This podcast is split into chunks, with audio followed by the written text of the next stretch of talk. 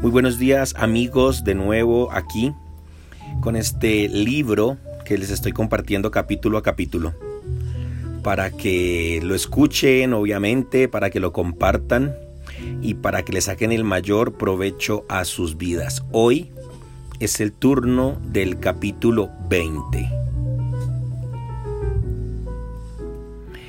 Capítulo 20 de los 50 secretos para el éxito de J. Eddington, secreto número 20.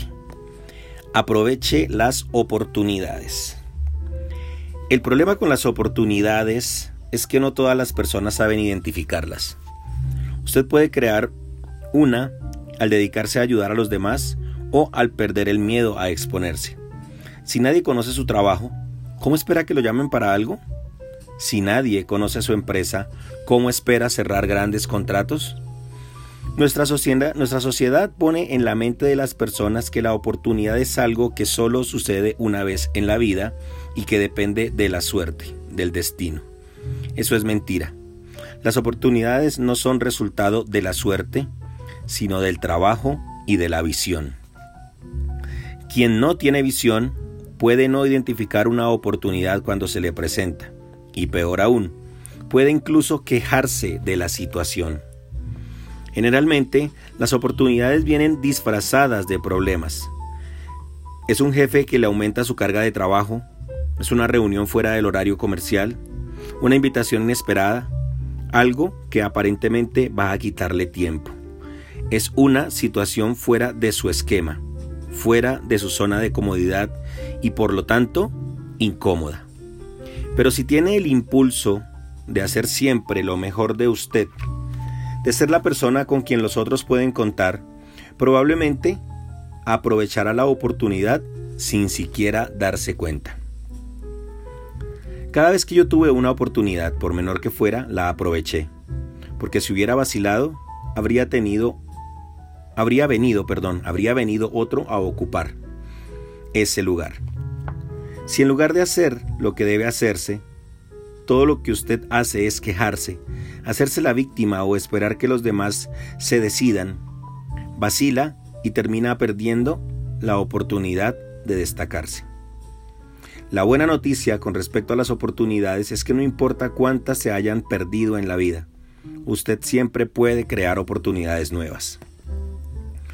No tenga miedo de arriesgar, de exponerse poniendo en práctica su fe. Usted se vuelve un generador de oportunidades cuando se convierte en la persona que hace lo que nadie más quiere hacer. ¿Recuerda David? Nadie quería luchar contra el gigante, y David se destacó por disponerse a luchar. Él estaba en el lugar correcto, en el momento correcto, como todos los guerreros. Lo que lo diferenció fue la decisión que tomó. Tomar la decisión acertada es aún más importante que estar en el lugar correcto y en el momento correcto. La decisión acertada hace al momento y al lugar. Y eso está a su alcance. Algunas ideas para empezar a crear oportunidades o identificarlas son, primero, hable. Aprenda a exponer sus pensamientos de forma constructiva. Si usted piensa que no lo están escuchando o que no lo están silenciando, probablemente no se ha comunicado de la forma más adecuada con quien necesita oírlo. Cambie la estrategia. No comunique problemas, piense en soluciones. Haga preguntas antes de decidirse a buscar las respuestas. David hizo preguntas para enterarse de la situación, para enfrentarse al gigante. Número 2. Oiga. Incluso antes de aprender a hablar, aprender a oír es esencial. Oír es aún más importante que hablar. Trate de entender el punto de vista del otro. Eso incluso puede cambiar sus preguntas. No se quede pensando en qué va a responder mientras la persona está hablando. Solo óigala con atención y entienda lo que dice. Ese es el material con el que trabaja después para poder enterarse de lo que está pasando y encontrar soluciones, salidas e ideas. Son muy raras y escasas las personas que saben oír. Número 3. No se estacione. Incluso Si está confortable en una situación, si realmente quiere estar abierto a nuevas oportunidades, no deje de avanzar. Lea, infórmese, haga cursos, conozca personas, aprenda algo nuevo, desafíese. Encuentre placer en el desafío, en la superación. Cuando surja una oportunidad imperdible, usted la aprovechará simplemente por ser uno de los únicos que salieron de la inercia. Número 4. Reconozca sus errores y trabaje para acertar. Aprenda algo. Lo único que usted puede cambiar es a usted mismo. Por más que vea errores en los otros, en la empresa o en las situaciones o a su alrededor, el único cambio que está al alcance de sus manos es el suyo. Entonces, ¿por qué perder el tiempo enfocándose en los errores de otros?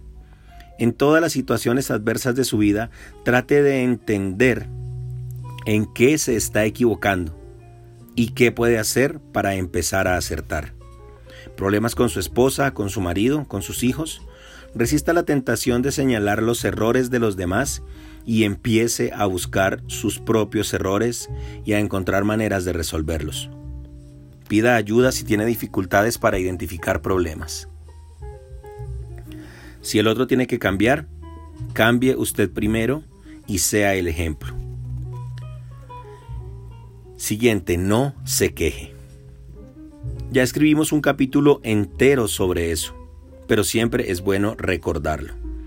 La queja es uno de los principales repelentes de oportunidades. Cada vez que se queja, está alejando oportunidades porque, como hemos visto, generalmente vienen disfrazadas de problemas. La mejor manera para identificarlas, pulirlas y aprovecharlas es encarando el problema para resolverlo, no para quejarse. Siguiente punto, mire el lado positivo de las personas. Todo el mundo tiene uno, incluso el peor, mal, el peor malhechor, ese que a usted le gustaría que desapareciera de la faz de la tierra. Eso no significa que deba negociar con personas de mal proceder, solo significa que no debe pensar mal de ellas todo el tiempo. Aprenda a separar a las personas de sus actitudes. Una actitud aparentemente mala no significa una mala persona. Alguien puede estar en mal día y decir algo de forma muy ruda. Pensar mal de esa persona no va a lograr que ella mejore o que entienda lo que hizo. Simplemente hará que usted se amargue más. Todo el mundo tiene defectos. Todos pasan por un día raro. Muchas personas tienen un dolor por dentro del pecho que esconden con agresividad. ¿Quiénes somos nosotros para señalar con el dedo y decir que fulano es aquello o esto? Solo Dios conoce el corazón y las intenciones y dice que seremos juzgados con la misma medida que usamos para juzgar. Porque Él también conoce nuestro corazón y nuestras intenciones. El objetivo aquí no es solo evitar juicios apresurados e injustos sobre alguien que podría ser un buen contacto, sino también disminuir la cantidad de elementos en su vida, de elementos negativos en su vida. Mire el lado positivo de las situaciones. Toda situación tiene uno. Si comprende que cada adversidad esconde una oportunidad, y nunca voy a dejar de repetir eso, enfrentará las cosas de una manera muchísimo más constructiva. Mirar el lado negativo nos paraliza. Mirar el lado positivo nos impulsa, nos desafía. Tanto en el caso de las personas como en el de las situaciones usted reconoce el lado negativo con mucha facilidad. Generalmente es el más superficial. Es posible identificarlo o crearlo simplemente observando. Por su parte, el lado positivo requiere cierta investigación. Usted aprende a pensar con más profundidad al analizar una situación o una persona buscando el lado bueno. Y empieza a descubrir las oportunidades ocultas como si fueran diamantes. Siguiente punto, sea curioso. Sea curioso, no chismoso. Desarrolle su lado investigativo. Descubra cómo funcionan las cosas. Siguiente punto, mantenga su comportamiento. Ya hablamos también sobre el tema, pero nunca está por demás repetirlo. Su comportamiento es su mayor capital Examine sus intenciones, sus pensamientos, sus hábitos y sus actitudes. Sea una persona de palabra, no mienta, honre sus compromisos, sea disciplinado. Una buena técnica para entrenar un excelente comportamiento es imaginar que lo están observando las 24 horas y vigilar sus actitudes y sus palabras. No pasará mucho tiempo antes de que cambien sus pensamientos y usted se convertirá en la persona que quiere ser. Además, ponga en práctica todos los otros capítulos de este libro.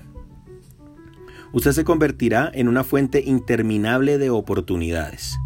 Lo más, lo más gracioso es que después de todo ese esfuerzo, oirá que usted es un suertudo, que nació con buena estrella, o incluso deberá enfrentar comentarios malintencionados diciendo que solo llegó a donde llegó porque quizás es amigo del jefe, o porque tiene dinero, o porque tuvo los contactos adecuados, o porque lo respalda alguien importante. Sin embargo, lo que las personas no entienden es que estas cosas son consecuencia y no causas de su éxito.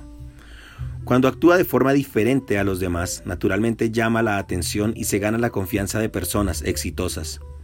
Los contactos que tanto quería hacer están allí. Comprenda algo. Nadie se convierte en algo que ya no sea. ¿No entendió? Si quiere ser gerente, empiece a mirar la empresa como si ya fuera el gerente. Analice al equipo con ojos de gerente. Vístase como gerente. Piense en lo que haría y en las dificultades que podría enfrentar. Empiece a dar sugerencias y asumir responsabilidades. Cuando su jefe piense en alguien para nombrar un gerente, ¿en quién cree que pensará? Si quiere tener su propia empresa, puede comenzar mirando al lugar donde trabaja como si fuera el dueño. Mire su oficina como si fuera el dueño de la empresa. ¿Usted permitiría esa basura arriba de su escritorio si fuera su jefe? ¿Permitiría que ese empleado, usted, perdiera tanto tiempo en Facebook?